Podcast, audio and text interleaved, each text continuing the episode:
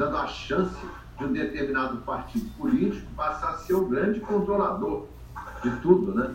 Então você vai ser dominado por um determinado partido porque ele tem, além da, da força mesmo, da, da expressão dos votos recebidos, também o lado paramilitar. Então isso é proibido. E outro detalhe importante que vocês têm que atentar, ainda falando na Constituição Federal, é que vocês vão observar no artigo 14, que nós já falamos sobre elegibilidade e inelegibilidade, para que algum candidato seja elegível, é, é preciso que ele esteja filiado a um partido. Aí vocês vão observar isso no artigo 14, tá? no parágrafo 3, inciso 5, que diz assim: são condições de elegibilidade a filiação partidária. Daí a importância dos partidos políticos. Então eu tinha falado sobre a natureza jurídica. Qual seria a natureza jurídica? E outro detalhe. Qual a lei infraconstitucional que regula, disciplina e amplia, obviamente, esses dispositivos constitucionais? É a 9096 de 95, chamada LPP, ou Lei dos Partidos Políticos. E essa lei dos partidos políticos também é complementada pela resolução 23.117 do Tribunal Superior Eleitoral, que vai tratar exatamente em detalhes sobre a chamada filiação partidária. Bom, com relação à natureza jurídica dos partidos políticos, segundo essa, essa mesma lei, que torna mais clara o que a Constituição já estabelece, que diz que os partidos políticos, após adquirirem personalidade jurídica na forma da lei civil. O que, que significa essa na forma da lei civil?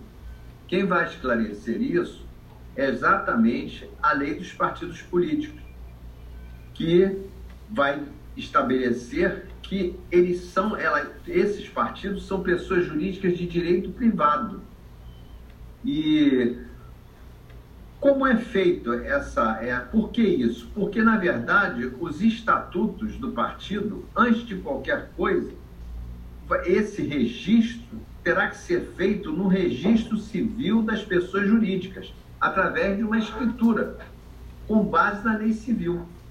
Tá? E isso tem uma forma de criação. Então, o primeiro passo para você criar um partido político é exatamente através de uma escritura num cartório de registro civil das pessoas jurídicas. Só depois disso é que haverá a aprovação desses estatutos por parte do Tribunal Superior Eleitoral. Então está aqui a criação dos partidos políticos. Primeiro, o partido adquire uma personalidade jurídica, que é de direito privado para que depois os estatutos sejam registrados perante o TSE. Bom, interessante que esse partido deve ter um apoio mínimo de eleitores não filiados a partido político. Esses eleitores não podem já ter sido filiados, eh, já estarem filiados a um outro partido político, tá? Nesse ponto, eles têm que ter assim, uma isenção em termos de inscrição em outro partido. Então não são filiados, eles vão criar um novo partido, tá? E para que poder requerer o registro. Então o artigo 7 ele vai dizer assim, ó, parágrafo 1 só é admitido o registro do estatuto de partido político que tenha caráter nacional, considerando-se como tal aquele que comprove, no período de dois anos, o apoiamento de eleitores não filiados a partido político, correspondente a pelo menos 0,5% de décimos dos votos dados na última eleição geral para a Câmara dos Deputados, não computados os votos em branco e os nulos, distribuídos por um terço ou mais dos estados, com um mínimo de 0,1%, décimo por cento do eleitorado que haja votado em cada um deles. Você vê, vê que essa fórmula aí é complicada para se entender. De qualquer forma, é assim que se dá início e é uma forma trabalhosa para você primeiro é, conseguir esses, é, essas pessoas que efetivamente estejam interessadas em criar um partido e essas pessoas é que esse, é, terão que exatamente conseguir essas assinaturas para dar início ao processo. Primeiro com registro, no cartório do registro das pessoas jurídicas. E depois, junto ao requerimento que vai ser dirigido ao TSE, pedindo exatamente que o TSE aprove os estatutos, tá? já registrados no cartório próprio. Então, junto ao requerimento, alguns documentos devem ser entregues, como exemplar autenticado do programa, tem que haver um programa do partido, e o estatuto do partido, certidão do registro civil da pessoa jurídica e certidão, certidões dos cartórios eleitorais que comprovem ter o partido, esse é o ponto. O obtido o apoiamento mínimo de eleitores. É importante ressaltar que o registro junto ao TSE é uma condição obrigatória para a criação de qualquer partido no Brasil. Isso é muito importante. Então, esse é o, essa primeira, primeira parte aí com relação à criação do partido. A outra questão é uma afiliação ao partido político. No artigo 16 da Lei dos Partidos Políticos, dispõe que só pode se filiar ao partido aquele que estiver em pleno gozo de seus direitos políticos.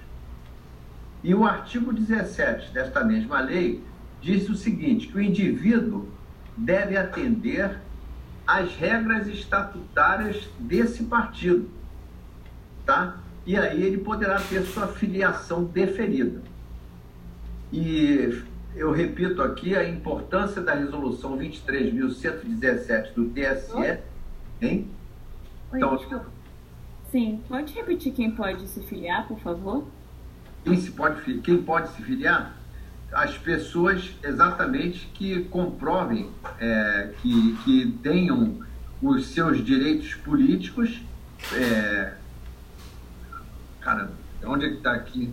É, não, além disso, junto ao GQV, autenticado o programa, certidão do registro civil e certidão de cartório comprova que o partido apoiamento mínimo de eleitores. É importante ressaltar é que o registro está.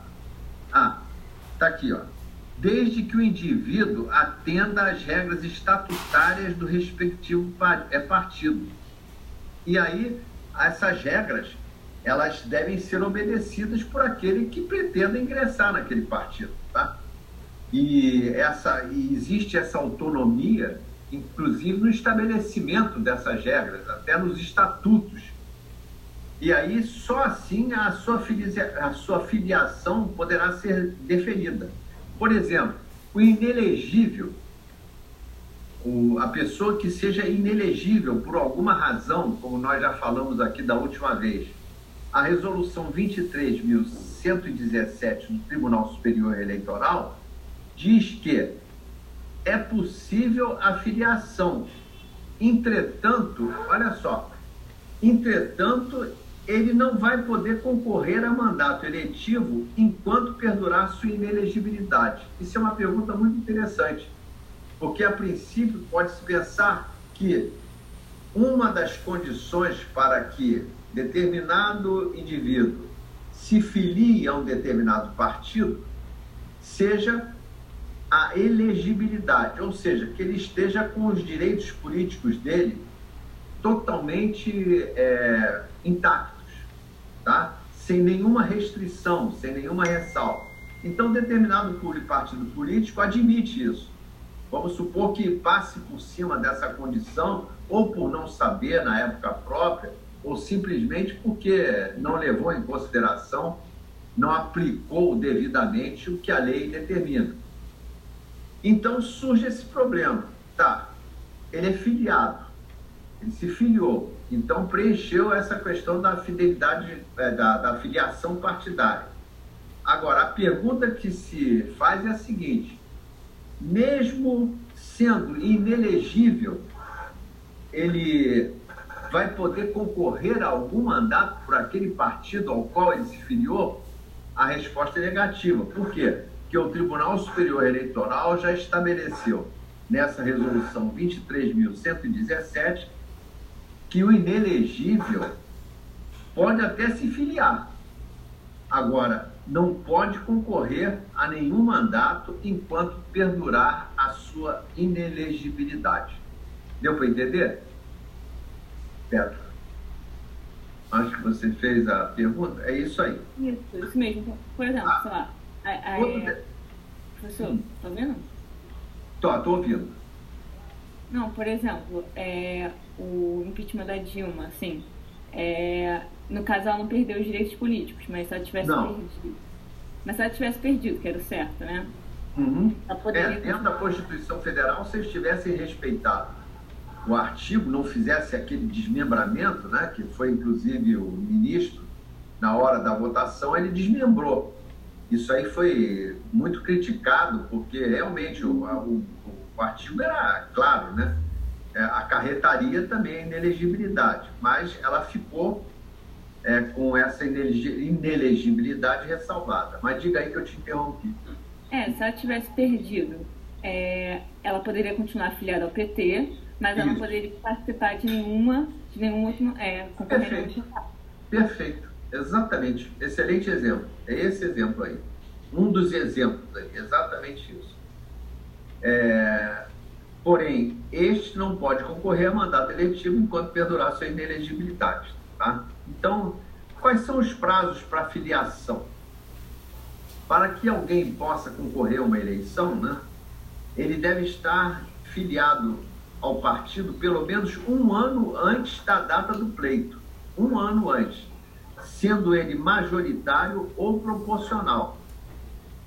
Agora, o, a lei né, dos partidos políticos consegue ao partido que, através do seu estatuto, determine prazos superiores para a filiação. Então, a lei permite isso, no artigo 20. É interessante que esse prazo pode ser modificado. Então, olha só, é facultado ao partido político estabelecer em seu estatuto prazos de filiação partidária superiores aos previstos nesta lei não inferiores, com vistas à candidatura a cargos eletivos. E o parágrafo único. Os prazos de filiação partidária fixados no Estatuto do Partido, com vistas à candidatura a cargos eletivos, não podem ser alterados no ano da eleição. Por quê? Porque estaria ferindo o princípio da anualidade, do artigo 16 da Constituição Federal. O princípio da anualidade é que vai realmente fundamentar essa questão aqui. Por isso que esse prazo de um ano, tá? Agora, os partidos podem, inclusive, ampliar esse prazo, dando mais tempo, é, enfim, dois, três anos, antes que efetivamente ele possa é, é, se filiar, né? Com, é, através do seu estatuto, determine prazos superiores para essa filiação, de que ele possa se filiar ao partido. Bom, o desligamento. O que é essa figura do desligamento? Como o nome, o nome já diz, o filiado ao partido pode se desligar desse partido. Agora, ele tem que fazer uma comunicação escrita ao órgão de direção municipal, né? que é o diretório, por exemplo, e ao juiz eleitoral, onde for inscrito onde eles estiverem inscritos. E o artigo 21 da Lei dos Partidos Políticos, ele estabelece o seguinte: para se desligar do partido, o filiado faz comunicação escrita ao órgão de direção municipal e ao juiz eleitoral da zona em que for inscrito.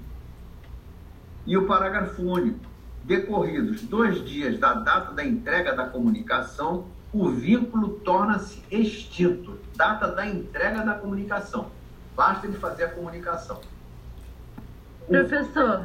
Oi.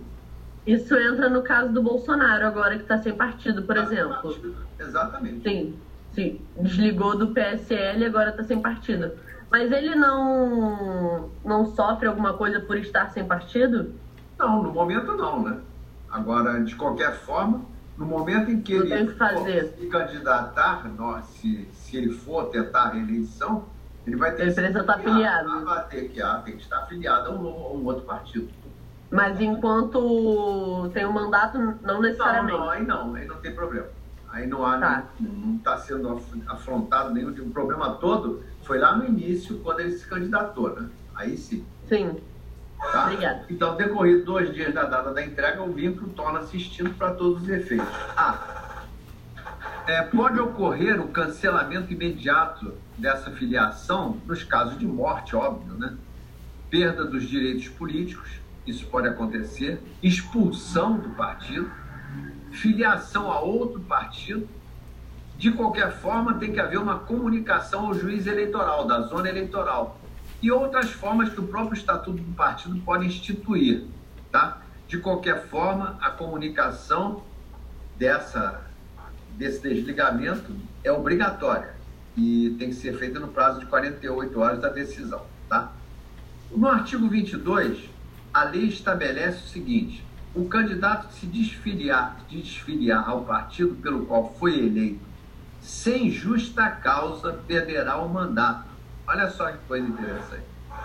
Sem justa causa. Artigo 22A. Perderá o mandato o detentor de cargo eletivo que se desfiliar sem justa causa do partido pelo qual foi eleito. Parágrafo único. Consideram-se. Aí vai entrar a pergunta que você fez com relação ao presidente. Ele se desfiliou, né? Consideram-se justa causa para desfiliação partidária somente as seguintes hipóteses. Primeiro, mudança substancial ou desvio reiterado do programa partidário. Aliás, interessante porque vocês observam, né? Mudança substancial ou desvio reiterado do programa partidário. Para você provar isso, isso tem um lado muito subjetivo, né?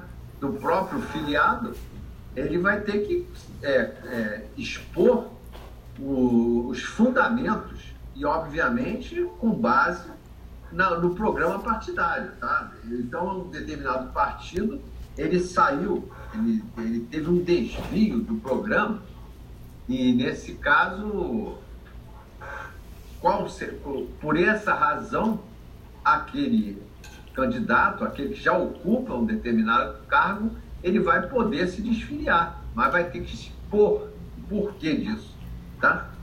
Depois, uma grave discriminação política pessoal.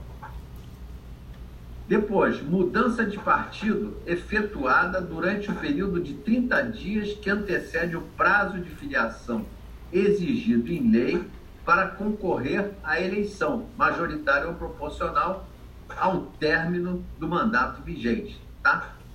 Então tá aqui as razões, a forma como você pode se desfiliar sem sofrer qualquer consequência de perda de cargo. Isso aí é isso aí está estabelecido na própria lei dos partidos políticos. Depois, o que é fidelidade partidária?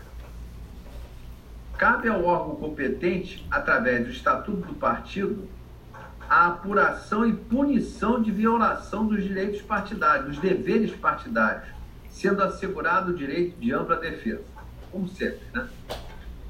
Então, é, o José Jairo Gomes, o professor, diz o seguinte, que esse princípio confere novos contornos à representação política, pois impõe que o mandatário popular paute sua atuação pela orientação programática do partido pelo qual foi eleito não sei se vocês já perceberam que determinados, é, determinadas regras acabam se tornando extremamente subjetivos.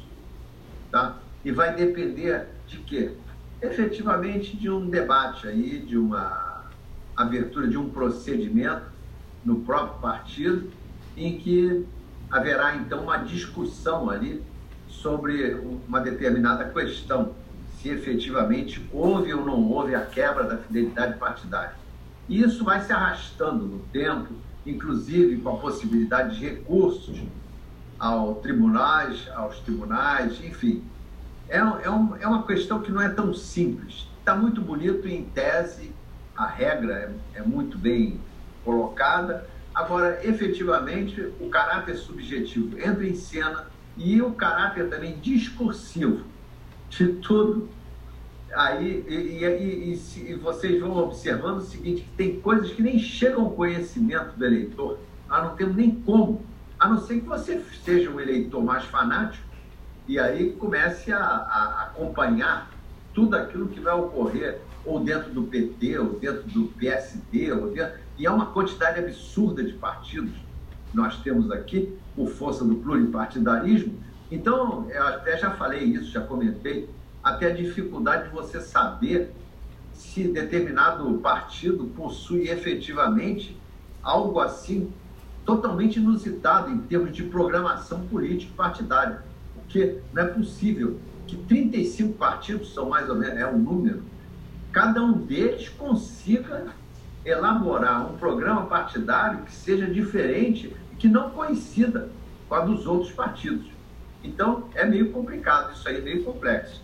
Bom, o artigo 25 também dispõe, da Lei dos Partidos Políticos, que o Estatuto do Partido poderá estabelecer, além das medidas disciplinares básicas de caráter partidário, normas sobre penalidades, inclusive com desligamento temporário da bancada, suspensão do direito de voto nas reuniões internas ou perda de todas as prerrogativas, cargos e funções que exerça em decorrência da representação e da proporção partidária na respectiva Casa Legislativa, ao parlamentar que se opuser pela atitude ou pelo voto às diretrizes legitimamente estabelecidas pelos órgãos partidários. Aliás, é outra questão também, até o decoro parlamentar é outra questão importante que entrará em cena aí também. Aí já vai envolver, obviamente, a própria Câmara, o próprio Senado, enfim, a própria Assembleia Legislativa. Aqui é diferente, aqui realmente é algo que vai de encontro ao que o partido se propôs e que ele aceitou no momento em que ele se filiou àquele partido. Tá? Bom, é, outro detalhe aqui que eu ressalto é registro de candidatos dos partidos. Regras e limites estabelecidos para o registro de candidatos, elas vêm estabelecidas do artigo 10 ao 16 da Lei 9.504 de 97. E o que, que se destaca aí? Olha só. Caso o número máximo de candidatos registrados pelo partido não seja alcançado, o órgão nacional terá até 30 dias antes do pleito para preencher as respectivas vagas. Tá? Outro, em regra, a idade mínima estabelecida, presidente, vice-presidente, senador, nós vimos aí na Constituição Federal, 35 anos. Para governador, vice-governador, 30 anos. Deputado estadual, federal, distrital e prefeito, 21 anos. Vereador, 18 anos. Ela será verificada na data da posse. Só tem uma exceção aqui, que no cargo de vereador, em que a idade será aferida na data limite para o pedido de registro, tá? Os outros não. Se ainda não completou os 35 anos, mas no dia da posse completar, não tem problema nenhum. Mas com relação ao cargo de vereador, aí a questão já é diferente. Outra, como caso o partido ou órgão não requerer o registro de seus candidatos, estes podem fazê-lo perante a Justiça Eleitoral, independentemente do partido. Esse é outro dado importante. As condições de elegibilidade quanto às de inelegibilidade devem ser aferidas no momento do registro da candidatura. Tanto é que é, a, a jurisprudência hoje entende que se trata de uma ação, ação de registro de candidatura da mesma forma que existe a ação de impugnação ao registro de candidatura. Então, obviamente, essas condições terão que ser aferidas no momento em que o candidato se registra, tá? Esse é um ponto interessante. Outro detalhe: os candidatos que até a data da eleição forem expulsos do partido estarão sujeitos ao cancelamento do registro. Novamente, observado o direito de ampla defesa e o contraditório. Então, essas são as regras principais aí com relação a registro. Tá?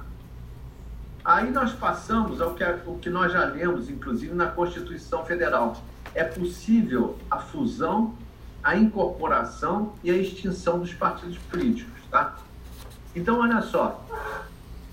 O partido político terá seu registro cancelado junto ao TSE após o trânsito em julgado da decisão, nos seguintes casos, olha só.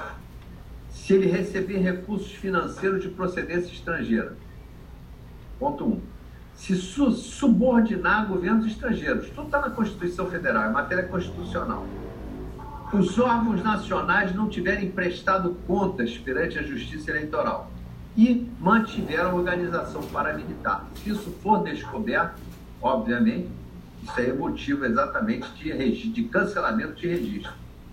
E o artigo 27, parágrafo 3 da lei da LPP, diz que o partido político em nível nacional não sofrerá suspensão das cotas do fundo partidário nem qualquer outra punição como consequência de atos praticados por órgãos regionais ou municipais. Isso é interessante. Então, o partido tem que ter caráter nacional, mas você vai ter diretório nacional, diretório municipal, diretório estadual. Ele, o partido como um todo, caráter nacional, ele não sofrerá consequências é, de punição que tenha sido praticada, que tenha sido aplicada por atos praticados por seus órgãos regionais ou municipais. Isso está no artigo 27, parágrafo 3 Agora, outro detalhe. É possível, é livre, a fusão dos partidos políticos, desde que respeitada a lei. E aí tem uma diferença entre fusão e incorporação. O que é, a fusão? Os órgãos de direção devem elaborar projetos comuns de estatuto e de programa, tá?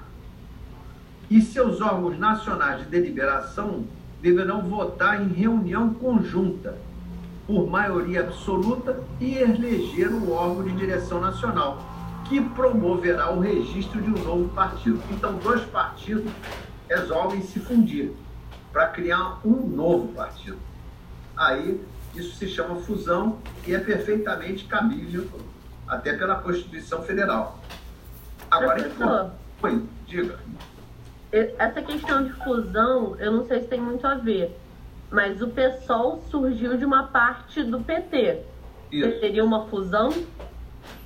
É, eu, eu, eu não diria de fusão nesse caso, porque senão você teria um partido novo. Aí eu já estou falando até um novo partido novo, né? Mas de qualquer forma seria um, um, partido diferente. Aí não foi propriamente uma fusão, foi simplesmente desligamento desse partido. Esse grupo desse pessoal e foi para o outro partido. Até para eles poderem Entendi. se filiar, né? Porque senão eles não conseguiriam criar um novo pessoal como nós vimos ali, né? Isso é Sim. interessante. Agora, incorporação, o partido que estiver sendo incorporado terá seu registro cancelado. Aqui na fusão, não. Os, os, na verdade, o que vai haver é o seguinte: fundem-se os partidos e já se cria logo um novo e se batiza logo, tá? Agora, na incorporação, olha só, o que estiver sendo incorporado vai ter seu registro cancelado, porque vai, ele vai deixar de existir cabendo ao partido incorporador deliberar por maioria de votos absoluta sobre a adoção do estatuto e do programa de outra agremiação. Tá? Isso é incorporação. E só será admitida a fusão ou incorporação de partidos políticos, olha só, que tenham seus registros definitivos junto ao TSE há pelo menos cinco anos. Esse é um ponto muito importante. Bom, agora outro detalhe e, que é muito importante e que não vai ficar só aqui nesse ponto, não, nós vamos abordar isso com mais detalhes, até mesmo através de jurisprudência. É a questão dos recursos dos partidos, recursos que eu digo financeiros, né? E cabe aí a transparência no que diz respeito à origem de suas receitas e destinação de suas despesas. E a Lei 9.096, ela estabelece os casos em que o partido político fica proibido de receber doações. Está aqui, ó, artigo 31 dessa lei LPP. É vedado ao partido receber, direta ou indiretamente, sob qualquer forma ou pretexto, contribuição ou auxílio pecuniário ou estimável em dinheiro, inclusive através de publicidade de qualquer espécie procedente de 1. Um, entidade ou governo estrangeiros. 2. Autoridade ou órgãos públicos, ressalvadas as dotações referidas no artigo 38.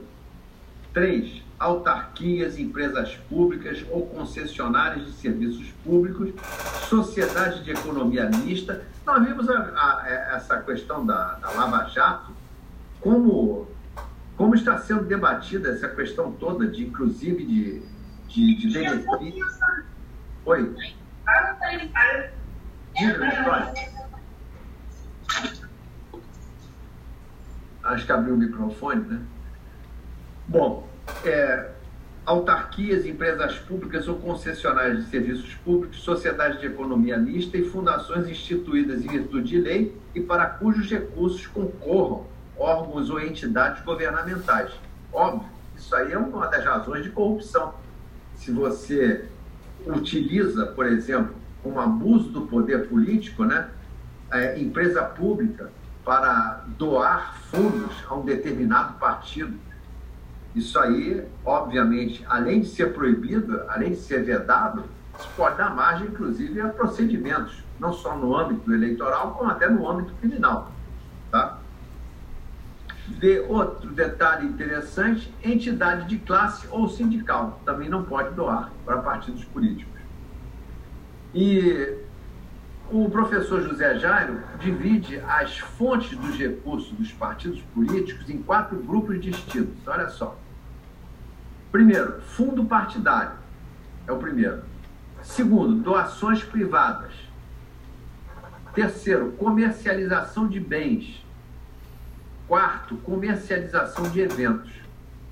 E no fundo partidário, nós temos no capítulo 2 da Lei 9.096, que vai falar sobre o Fundo Especial de Assistência Financeira aos Partidos Políticos e vai ser constituído por multas e penalidades pecuniárias aplicadas nos termos do Código Eleitoral e leis conexas. 2. Recursos financeiros que lhe forem destinados por lei em caráter permanente ou eventual. 3. Doações de pessoa física ou jurídica, efetuadas por intermédio de depósitos bancários diretamente na conta do fundo partidário. 4 dotações orçamentárias da União em valor nunca inferior cada ano ao número de eleitores inscritos em 31 de dezembro do ano anterior à da, da, da proposta orçamentária, multiplicadas por 35 centavos de real, em valores de agosto de 95. Isso aí é muito complicado, é complexo, e é por isso que nós vamos voltar a esse tema, porque isso dá margem a muita discussão, inclusive com relação a a questão de abuso de poder político e econômico, tá? com relação a essa, é, a essa questão de dotações orçamentárias. E nós vimos, inclusive, o julgamento da chapa da, da Dilma Temer, né? Estava ligado naquela ação de, de impugnação ao mandato eletivo às chamadas pedaladas fiscais. Isso aí foi tema de um debate amplo lá, exatamente perante o Tribunal Superior Eleitoral. Então é muito complexo, e aí vai entrar também até o Tribunal de Contas da União também, como órgão fiscal dessa prestação. E aí vem a prestação de contas dos partidos, que é outro tema muito interessante, que nós vamos também estudar em separado. E outro detalhe importante com relação às doações privadas, elas estão dispostas no artigo 39. E a lei estabelece o seguinte: olha só. O partido político pode receber doações de pessoas físicas e jurídicas para a constituição de seus fundos, tanto os órgãos nacionais quanto os estaduais e municipais, podem receber diretamente tais doações, devendo sempre prestar contas junto à Justiça Eleitoral da fonte e destino do dinheiro. Inclusive, não sei se vocês já perceberam que na declaração de imposto de renda, pessoa física, você pode é, prestar contas daquilo que você doou a um determinado partido político. Isso está dentro até da própria declaração. E o autor também, o, o José Jairo, traz o seguinte: a comercialização de bens pode ser feita através da venda de produtos do partido, como chaveiros e brindes, enquanto a de eventos já diz respeito à cobrança por jantares, festas e assemelhados. Isso tudo fazendo parte da denominada propaganda eleitoral. Tá? Outro detalhe importante que também diz respeito aos partidos políticos é o acesso à TV e rádio.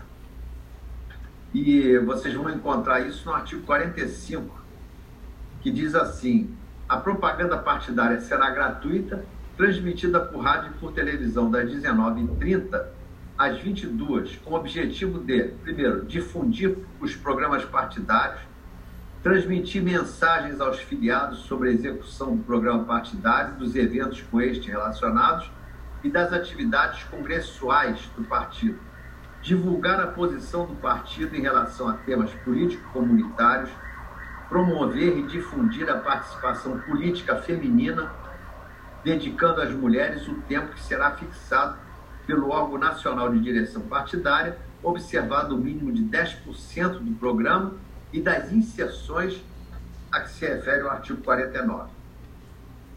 O detalhe importante está no artigo 47, parágrafo 6, que é proibida a propaganda paga. E eu acho que eu mencionei, quando falei em consulta, é, que é possível fazer uma consulta prévia ao TSE, e foi feita inclusive pelo Rodrigo Maia, atual presidente da, da Câmara, quando se candidatou a deputado, ele fez uma consulta até mesmo para não incorrer numa impugnação ou então numa sanção, ele queria inserir uma propaganda paga na sua campanha. Então, antes de fazê-lo, ele entrou com uma consulta perante o Tribunal Superior Eleitoral. Não foi no ano da própria eleição que nós já vimos que é proibido, mas no, antes disso. E a consulta foi respondida pela ministra Carmen Lúcia, dizendo que não era permitido a propaganda paga inserida naquele horário de propaganda eleitoral gratuita. E com isso, o Rodrigo Maia não fez, obviamente, respeitando a consulta dirigida ao Tribunal Superior Eleitoral. Ele poderia estar sujeito exatamente a uma, uma impugnação daquela, com relação, uma representação com relação àquela propaganda que seria irregular. Tá? E outro detalhe, na propaganda para eleição majoritária, a coligação usará obrigatoriamente, sob sua denominação, as legendas de todos os partidos que a integram isso para não deixar de lado, né, porque a coligação, os partidos se, é, realizam essa coligação exatamente para obter uma maior força com relação a determinado candidato, tá? que é uma união de partidos provisória, transitória.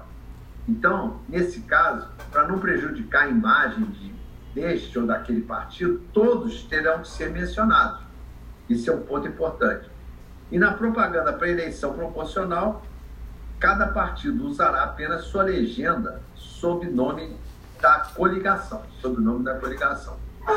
E depois nós vamos ver que a lei também estabelece multas decorrentes de propagandas políticas e essa multa é solidária, sendo responsabilizados os candidatos e os respectivos partidos que participaram da mesma, não alcançando outros, mesmo quando integrantes de uma mesma coligação.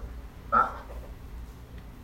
Ah, aliás, por falar em coligações entre partidos políticos, é, nesse vídeo que eu mandei do Amaiana, não sei se vocês viram no mudo, Marcos Amaiana é um professor de Direito Eleitoral, meu colega de MP, e tem livros escritos sobre a matéria. E, em geral, na, nas aulas presenciais, eu sempre convidava o Ramayana para dar uma aula. E ele até levava um livro para sortear um, dois livros.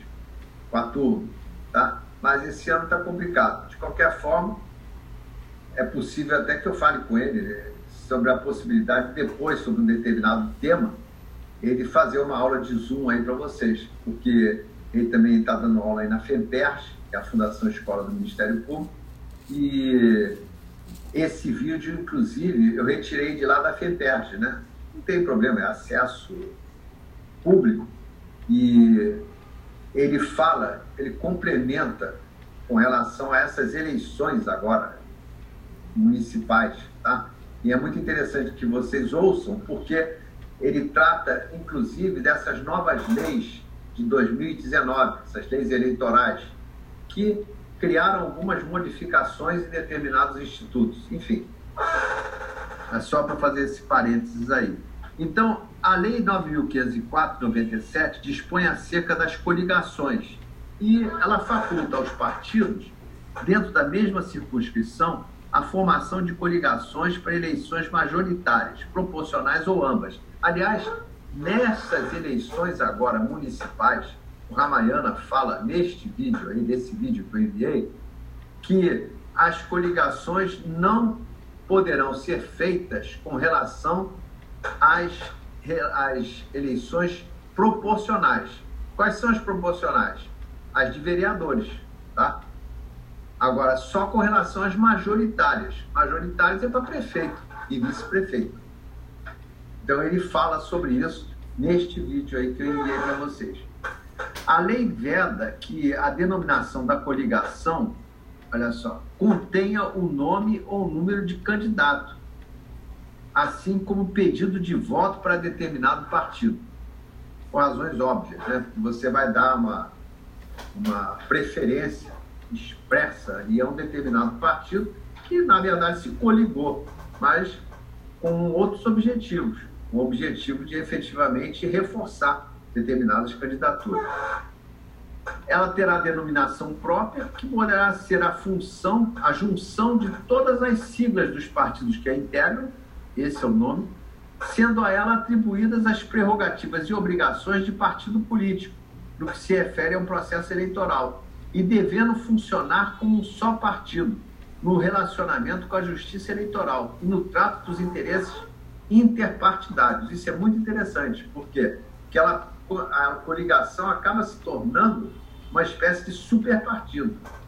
Então, ela mesma terá representação própria, até com finalidades de ju, ju, é, judiciais, vamos dizer assim. Tá? E outro detalhe importante também é, são as convenções para a escolha de candidatos, porque você se filia e depois você quer concorrer a um mandato eletivo. O que é que você precisa fazer? Obviamente, participar dessa convenção para que você, o teu nome seja escolhido, tá? E você possa figurar como candidato a uma determinada eleição. E, segundo o Tribunal Superior Eleitoral, essas convenções são reuniões de filiados a um partido político para julgamento de assuntos de interesse do grupo ou para escolha de candidatos e formação de coligações. Tá? E, de acordo com essa lei 9.504, as normas para escolha ou substituição de candidatos serão definidas pelo Estatuto do Partido e caso este se omita, né, cabe ao órgão de direção nacional do respectivo partido estabelecê-las. Isso está no artigo 8 que diz assim: a escolha dos candidatos pelos partidos e a deliberação sobre coligações deverão ser feitas no período de 20 de julho a 5 de agosto do ano em que se realizarem as eleições, lavrando-se a respectiva ata em livro aberto, publicado pela Justiça Eleitoral publicada em 24 horas em qualquer meio de comunicação. E aos detentores de mandatos de deputado federal, estadual ou distrital ou de vereador, e aos que tenham exercido esses cargos em qualquer período da legislatura que estiver em curso, é assegurado o registro de candidatura para o mesmo cargo pelo partido a que estejam filiados. Então, esses aí já ficam garantidos, não precisarão ser escolhidos porque eles são candidatos à reeleição, tá? Isso é outro ponto interessante. O, que aí a escolha já não vai, eles não precisam, porque eles já são detentores de mandato, de deputado federal, estadual, distrital ou vereador. E que o que tem exercido esses cargos em qualquer período da legislatura que estiver em curso, tá? É assegurado o registro para o mesmo cargo pelo partido a que esteja filiado. É isso, com isso aí nós encerramos esse resumo de, de partidos políticos. Que, e agora nós abrimos aí, já são 12, 19, tivemos aquele atraso pequeno, mas o que eu quero mostrar é que para vocês é que dentro em breve nós já entraremos na, nas ações eleitorais propriamente ditas e muita, muitas e algumas dessas temáticas já mais isoladas, como essa dos partidos políticos, nós podemos não só gravar podcast, que eu tenho que gravar mais podcast, tem determinadas questões aí que eu tenho que verificar, porque nós não vamos ter tempo para abordar, abranger, abordar tudo, né? Então eu acho que o interessante seria é, não retardarmos já a, o início desse estudo das ações eleitorais. E ficamos por aqui